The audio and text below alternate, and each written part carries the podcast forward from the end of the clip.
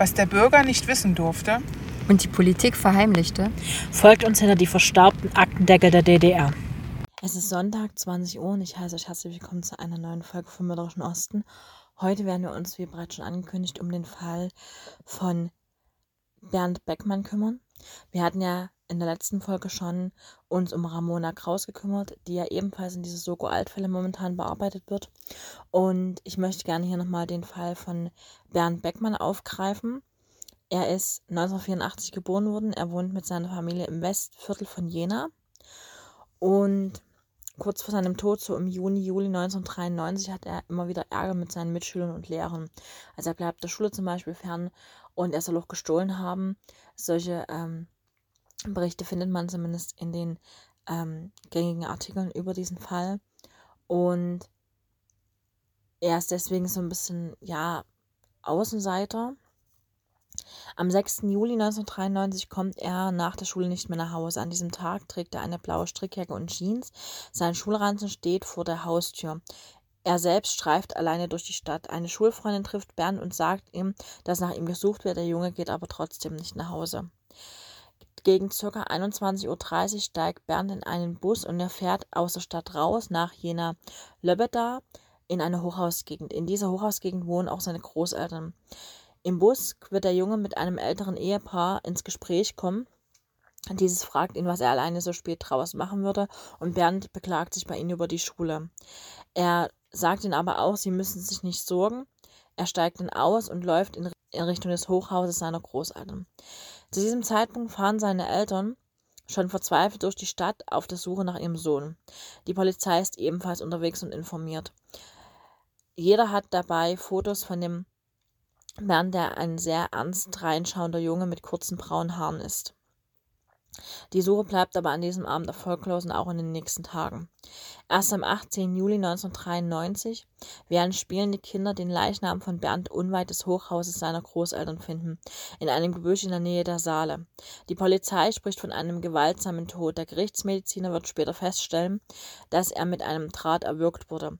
Ganz in der Nähe der Leiche von Bernd liegt ein weißer Außenbootmotor von einem Boot. Lokalzeitungen berichten über Hinweise auf sexuellen Missbrauch. Allerdings wird ein Abstrich aus Genital- oder Analregionen sowie aus dem Oralbereich nicht vorgenommen. Ein Eindringen in den Afterbereich wird nicht untersucht. Zudem werden innerhalb der Ermittlungen sehr große Ermittlungspannen begangen. Beamte werden sich später über unvollständige Ermittlungen intern beschweren. Es werden kaum Fotos vom Fundort gemacht und es gibt keine ein, es gibt kein Faserverteilbild der Bekleidung des Opfers.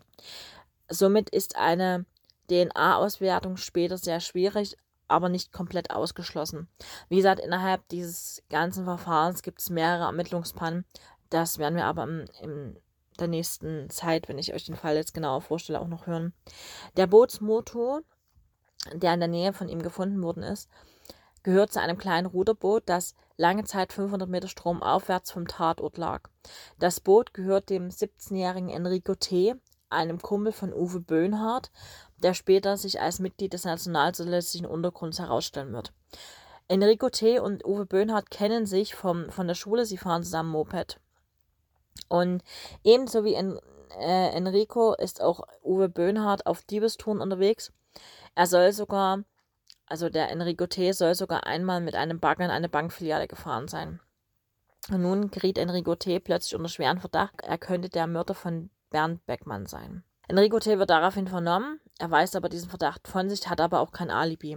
Er erklärt aber, dass er zum Zeitpunkt des Mordes 200 Meter entfernt in seiner Garage gewesen ist. Das Boot und der Motor seien ihm zuvor geklaut worden. Er habe keine Ahnung, wie der Motor an den Leichenfundort gekommen ist. Ein Draht der gleichen Machart wie derjenige, mit dem Bernd Beckmann ermordet worden ist, wird auch in Enrico T.s Wohnung gefunden. Noch Jahre nach dem Mord halten die Ermittler den jungen Mann aus Jena Löbeda für dringend tatverdächtig. Zudem belastet ein weiterer Zeuge Enrico T. schwer denn Enrico T. habe dem Zeugen gegenüber einen Mord an einem Kind zugegeben. Die Polizei hält den Zeugen für glaubhaft und schlussfolgert, die wesentlichen Spuren sind alle in Bezug zum tatverdächtigen Herrn T. zu bringen. Trotzdem versandet diese Spur. Die zuständige Staatsanwaltschaft entscheidet sich vielmehr dafür, instinktiv gegen einen Mann zu ermitteln, der wegen mehrerer Sexualdelikte vorbestraft ist und in der Tatortnähe gearbeitet hat. Er wird zeitweise abgehört und durch mobile Einsatzkommandos observiert. Allerdings wissen die Ermittler, dass er ein Alibi hat für die Tatzeit. Die Ermittler weiten die Fahndung aus. Taucher steigen auch in die Saale.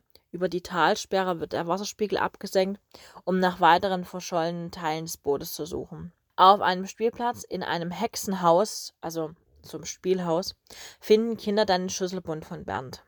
1994 wird Uwe Böhnhardt wieder ähm, in das Visier der Fahndung rücken, denn er hat für die Tatzeit kein Alibi. Er wird äh, als konkrete Spur in dem Fall bearbeitet. Die Polizei nimmt ihm Haarproben ab, um sie mit den A-Spuren am Fundort des, des Kindes zu vergleichen. Allerdings wird diese Spur auch im Sand verlaufen. Allerdings wird Uwe Böhnhardt, der zu dem Zeitpunkt 16 Jahre alt ist, also im April 1994, verhört, weil er erst wenige Monate vorher aus dem Gefängnis entlassen worden ist. Er hatte mehrere Monate in Untersuchungshaft gesessen, unter anderem, weil er einen Jungen schwer misshandelt haben soll und Geld von ihm erpresst hatte. In der Haft hat Böhnhardt einen Mitgefangenen gefoltert, unter anderem heißes Plastik auf seinen Rücken tropfen lassen. Das alles ist aber den Polizisten, die die Mordsache Beckmann bearbeiten, nicht bekannt.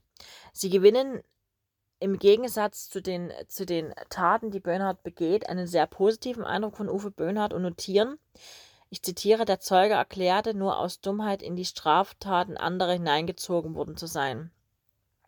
Man muss allerdings dazu sagen, Uwe Böhnhardt hat damals schon ein sehr einschlägig bekanntes Erscheinungsbild, weil er trägt Springerstiefel und Bomberjacke und wäre auch rechts einzuordnen. Und er trage die Haare aber inzwischen wieder länger zum Scheitel gekämmt. Die Polizisten schließen nach subjektiver Einschätzung eine Täterschaft von Uwe Böhnhardt aus. Es wird dann zitiert, es wird vorgeschlagen, die Spur Böhnhardt abzulegen. Der bleibt, so schreiben die Beamten, bei allen ihn konfrontierenden Fragen stellen gelassen. Dieses sei auch im Bewusstsein, kein Alibi zu haben. Denn er könnte auch mit Hilfestellung keine Angaben zu einem Alibi machen, die er, die er zu dem Zeitpunkt hat. Und auch bei der ähm, Entnahme von Körperhaaren zu DNA-Angleis ist Bernhard ruhig geblieben und das hat eben für die Polizisten dafür gesorgt, dass sie eben diese Spur erstmal ad acta gelegt haben. Dann passiert sehr viele Jahre nichts, es wird zwar weiter ermittelt, aber der Fall Bernd Beckmann bleibt ungeklärt. 2006 finden allerdings noch einmal Razzien in Jena und Berlin statt. Die Polizei hat am Ende etwa 4000 Personen überprüft, ob sie etwas mit dem Mord an Bernd zu tun haben. Dann ist wieder einige Jahre ruhig. Der Knaller kommt erst im November 2011, am 4. November, wenn, wenn ihr euch daran erinnert. Da fliegt der nationalsozialistische Untergrund auf, also der NSU. Und Uwe Böhnhardt und Uwe Mundlos begehen mutmaßlich Selbstmord. Also es ist ja so ein bisschen eine ungeklärte Geschichte. Auf Grundlage dieser Entwicklung des nationalsozialistischen Untergrunds kommen auch die Ermittlungen rings um Enrico T. wieder ins Rollen. Im April 2012 bekommt Enrico T. Besuch vom Bundeskriminalamt. Die Ermittler möchten gerne wissen, ob es stimmt, dass er daran beteiligt war, dem NSU-Trio ihre Mordwaffen zu liefern, eine, eine Cesca 83. Enrico T. bestreitet das. Die Waffe, diese Cessna, hat ein Schweizer Staatsbürger Hans-Ulrich Müller 1996 in seinem Heimatland besorgt, mitsamt einem Schalldämpfer. Es ist aber nicht so entscheidend, was er über den NSU gesagt hat, sondern eher, was er gegen Ende der Vernehmung gesagt hat. Und zwar wollte er noch was ergänzen. Und zwar zu der Mordsache an Bernd B., dessen er fälschlich verdächtigt worden ist. Ich zitiere: Nachdem ich von den Taten des Trios in der Presse erfahren hatte, vermute ich, dass Uwe Böhnhardt etwas mit dem Mord zu tun hat, hat Enrico T. dann plötzlich zu dem Mord zum, äh, von Bernd gesagt. Dieser hatte gewusst, wo das Boot gelegen hat. Es kann ja sein, dass er ihm etwas in die Schuhe schieben wollte, obwohl sie sich gut verstanden haben.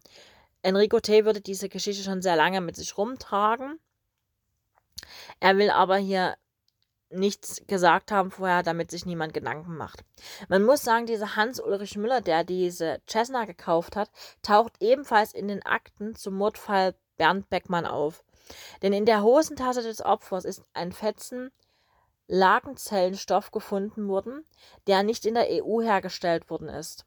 Die Ermittler bekommen raus, dass Enrico T. eng mit dem Schweizer Müller befreundet war Und so bringen sie den Stoff mit dieser Verbindung in Verbindung.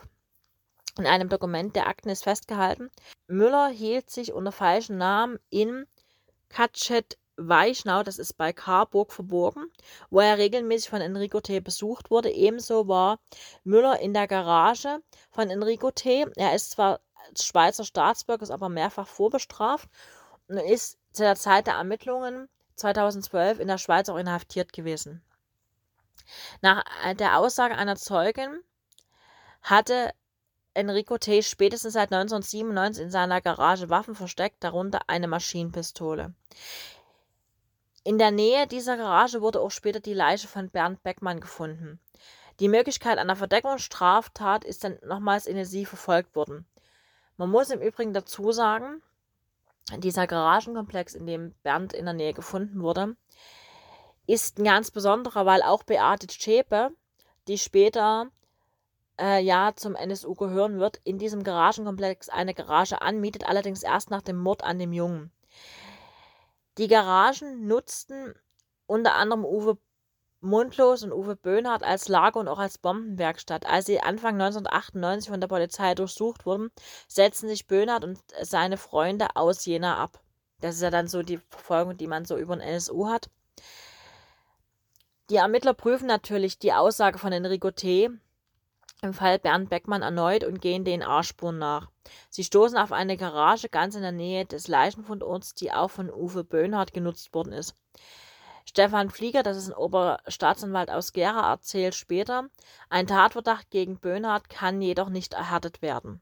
Also man hat keine wirklichen Erkenntnisse dazu. Nochmal in den Fokus rückt der Fall Ben Beckmann dann, als äh, im Oktober 2016 die DNA-Spur von Uwe Böhnhardt im Fall Peggy Knobloch gefunden wird. Das ist ja auch noch so eine ungeklärte Geschichte. Diese Spur wird sich aber später als falsch herausstellen. Der Fall Ben Beckmann wird aber zu diesem Zeitpunkt wieder aufgenommen. Es arbeitet dann eine 15 Mann starke Soko an, den, an, den, an diesen Akten und alle Akten werden nochmal durchgegangen und DNA-Spuren abgeglichen. Inzwischen wird natürlich das ähm, Ganze ist digitalisiert worden zwischenzeitlich durch diese Soko-Altfälle, die da daran arbeitet, um einfach besser durch die Akten zu kommen. Die haben also alle Akten eingescannt, die haben alle Akten digitalisiert, die haben alle Spuren digitalisiert. Und trotzdem ist dieser Fall nicht geklärt. Aktuell steht der Fall Ben Beckmann immer noch ja ohne ohne Klärung da. Aber die Soko, wie gesagt, sucht immer noch nach Zeugen. Nachdem man die Akten erneut ausgewertet hat, hat man einen anonymen Brief eines Zeugen vom Juli 1993 gefunden, der in den Fokus der er Ermittlung gerückt ist. Der Schreiber gebe im Brief bedeutungsvolle Hinweise zu den Umständen, wie Ben Beckmann zu Tode kam. Genauere Inhalte des Briefes sind nicht bekannt. Es hat aus wahrscheinlich ermittlungstaktischen Gründen wird das nicht gemacht aber man sucht den Schreiber dieses Briefes, weil er wahrscheinlich bedeutende Hinweise darauf geben kann, was mit dem Kind passiert ist.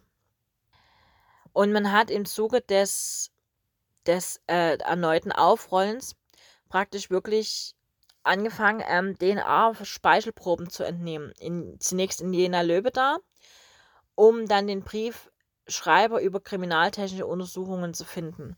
Allerdings hat sich weder ein Zeuge gemeldet bisher, noch ist der äh, Schreiber ermittelt worden können. Und, und inzwischen ist es so, dass eine mittlerweile 17-köpfige Sonderkommission an diesen Altfällen sitzt. Also die arbeitet jetzt seit Ende 2016 und klärt eben für die Thüringer Polizei ungeklärte Kindermorde im Raum Jena. Und die Umstände, wie gesagt, von dem Tod, also man weiß inzwischen, er ist erdrosselt worden, das ist am Anfang auch nicht ähm, herausgegeben wurden. Inzwischen weiß man das. Und inzwischen ist es so, dass 300 Männer in Thüringen eine DNA-Probe abgegeben haben. Die Polizei hatte aber insgesamt 500 Männer angeschrieben. Allerdings ist nicht klar, ob man die restlichen 200, die eben nicht zur freiwilligen Speicherprobe gekommen sind, dazu zwingen kann. Das müsste man noch ähm, abklären mit der Staatsanwaltschaft. weil nämlich die Briefmarke und der Speichel an der Briefmarke sind eine Spur, die die Polizei hoffen lässt. Die Ermittlungen sind sehr schwierig, eben weil eben die Sache natürlich viele, viele Jahre zurückliegt. Ich meine, wir reden hier von einem Fall, der 1993 passiert ist. Und der dann praktisch über viele, viele Jahre nicht weiter verfolgt worden ist oder beziehungsweise verfolgt werden konnte, weil es einfach keine neuen Ansätze gab. Und nun ist es eben so, dass man diesen Briefschreiber beziehungsweise denjenigen, der die Marke angeleckt hat, sucht. Das ist, ähm, ich glaube, eine sehr geringe Spur, aber immerhin eine Spur. Ich setze mal noch zu dem äh, Fall dazu, dass für Hinweise, die zur Aufklärung des Verbrechens führen, die Staatsanwaltschaft Gera eine Belohnung von 5000 Euro ausgesetzt hat. Und ja, habe euch die ganzen ähm, Kontaktdaten zu dieser Soko in die Caption gepackt. Also es kann ja sein, dass ihr durch Zufall irgendwo mal was gehört habt. Manchmal ist es komisch. Wie gesagt, die beiden Fälle, Ramona Kraus und äh, Bernd Beckmann stehen in direkten Zusammenhang. Wie gesagt, werden von einer Soko bearbeitet. Und ihr könnt gerne in den letzten Fall reinhören. Da ist eben die Ramona Kraus nochmal aufgearbeitet worden. Es gibt eben nicht viele Erkenntnisse dazu. Ich wollte eben nur, dass ihr wisst, dass diese Fall, diese, dieser, ähm, dieser Fall eben doch irgendwie verwoben ist, zumindest im näheren Umfeld des NSUs. Wiefern es da Zusammenhänge gibt, ist nicht bekannt, aber diese Spur von Uwe Böhnhardt bei Peggy Knobloch war eine Trugspur. Nee, dass da irgendjemand sagt, hier, das ist irgendwie, das ist eine Trugspur und diese Trugspur ist ähm, zwar dafür verantwortlich gewesen, dass die Fälle nochmal in die Öffentlichkeit kamen, aber ist im Endeffekt keine Spur, die man praktisch weiterverfolgt hat, einfach weil es eine Verunreinigung war innerhalb des, ähm, ja, innerhalb der Spurensicherung was damals eine sehr komische Geschichte war. Also ich weiß nicht, wer das damals verfolgt hat. Ich habe das ja bei der Ramona Kraus schon mal kurz angesprochen, dass so eine Verunreinigung passieren kann, gerade bei wirklich heftigen Morden, ist natürlich sehr, sehr ungünstig. Ist aber, wie gesagt, im Fall von Bernd Beckmann zumindest nicht weit hergeholt gewesen, einfach weil Enrico Theo und Uwe Böhnhardt miteinander befreundet waren und sich wirklich lange kannten. Ich wünsche euch jetzt einen schönen Tag, Abend, Nacht, Morgen, je nachdem, wann ihr diesen Podcast hört. Ich hoffe, es war interessant für euch. Ich habe mir aber die zwei Fälle rausgesucht, weil ich einfach fand, sie haben zu wenig Aufmerksamkeit im Moment und sind seit vielen, vielen Jahrzehnten ungelöst. Und wir haben die Möglichkeit, hier uns ja eben die Fälle selber zu suchen. Und ich finde, dann dürfen es immer zwei Cold Cases sein, die vielleicht jetzt nicht so die Riesenaufmerksamkeit haben, aber die trotzdem finde ich, zumindest geklärt werden müssen. Weil das sind zwei Kinder umgekommen, die ihr ganzes Leben noch vor sich hatten. Und obwohl diese Fälle jetzt schon, es wird in diesem Jahr bei, ja, bei Bernd schon äh, das 30. Jahr. Und das Problem ist ja, Personenverhandlungen bleiben in Deutschland nur 30 Jahre aufrecht erhalten. Das heißt, wenn jetzt man jetzt nichts findet, also Mord verjährt ja nicht, aber Personenfahndung an sich bleiben nur 30 Jahre aufrechterhalten. Wir werden auf diesen Punkt nochmal in gegebener Zeit zurückkommen, weil es gibt einen Fall ja, aus der Gegend, den ich schon länger im Auge habe, den ich nochmal aufgreifen werde, wo diese Fahndungsgeschichte nach 30 Jahren abgelaufen ist und man praktisch nur sagen kann, es bleibt stehen, wo es steht. Es sind sogar zwei Fälle, fällt mir gerade auf. Einer aus Berlin und einer hier aus der Gegend. Kommen wir bei gegebener Zeit mal wieder dazu. Nächste Woche werden wir, nächstes Mal werden wir einen Fall haben, der in Sachsen spielt, der auch sehr grausam ist, aber der geklärt ist. Also wir haben nächste Woche wieder einen ganz normalen Spuk-Crime-Fall. Kein Cold Case wie hier. Aber ich fand, die zwei Cold Cases haben es verdient, dass sie hier mit im Podcast erwähnt werden und nochmal ein bisschen Aufmerksamkeit bekommen. Lasst es euch gut gehen. Bis zum nächsten Mal. Tschüss.